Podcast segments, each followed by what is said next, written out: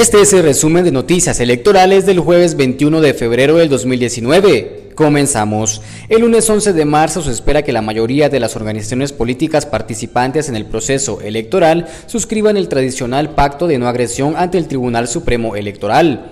La magistrada María Eugenia Mijangos Martínez dijo que dirigentes de varios partidos se han acercado al ente electoral con el objetivo de conocer aspectos de esa iniciativa. Mijangos dijo que dicho documento se firmará para que se tenga un proceso de la forma más transparente y sobre todo en paz.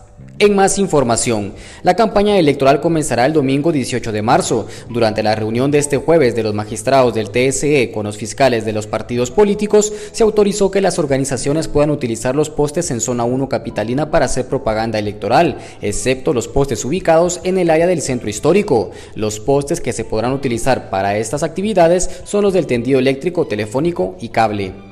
Para finalizar, según el último reporte de registro de ciudadanos del Tribunal Supremo Electoral, hay 2.562 candidatos inscritos para los cargos de presidente, vicepresidente, alcaldes y diputados para el Congreso y Parlamento Centroamericano.